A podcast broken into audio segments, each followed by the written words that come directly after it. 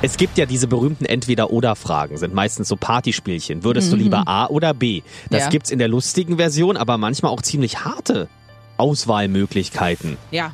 Und so eine hat jetzt Tina aus Tegel für dich. Sag die Wahrheit. Gerlinde Jenekes 100-Tage-Challenge auf 94.3 RS2. Gerlinde, lieber taub oder blind? Wenn Was du ist das müsstest. Für eine gruselige Das ist Frage. richtig krass. Tina. Da muss man sich ja fragen, was wäre demnach weniger schlimm, Ja. wenn das überhaupt geht? Ach, habe ich schon tausendmal drüber nachgedacht. Weiß ich Wirklich? schon, ja. Warum das denn? Weil es ein Spiel ist. Ich kenne das schon. Okay, und was wär's? Äh, ich, wenn ich, also, boah, ich wäre nicht lieber taub oder blind. Na, wenn Aber du wenn müsstest, ich ne? mich entscheiden müsste, dann wäre ich wahrscheinlich lieber blind. Weil, Wirklich? ja, weil die Vorstellung, nie wieder Musik hören zu können. Meine Fantasie ist relativ groß, ja, könnte ich mir vorstellen, dass ich mich da einigermaßen zurechtfinden würde mit den Bildern, die ich im Kopf habe, aber nicht mehr hören zu können.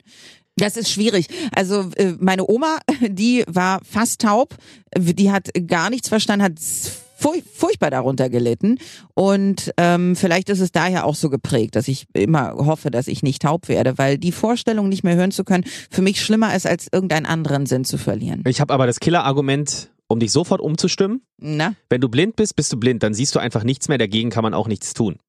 Wenn du taub bist, kannst du A sehen und B kannst du dich trotzdem über Zeichensprache mit deinem Gegenüber verständigen. Ja. Das heißt, du kannst es ein bisschen ausgleichen. Du, ich wusste ja nicht, dass das hier wissenschaftlich auseinandergezerrt wird. Das ist ja nur ein Gefühl. Ja, gleich Ich kommt der muss mich Drosten ja- hier rein und ich- der wird dir mal richtig erklären, warum du falsch liegst. Ich muss mich ja nicht entscheiden, aber wenn ich müsste, als erstes würde ich sagen, naja, dann, wenn es sein muss, lieber blind. Als es mit Corona losging, da haben 80 Prozent der Berliner und Brandenburger gesagt, ich lasse mich impfen, wenn es denn möglich ist. Jetzt ist der Impfstoff da.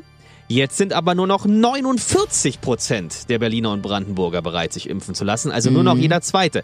Und darum dreht sich auch die nächste Frage an dich, und zwar von Rainer aus Erkner.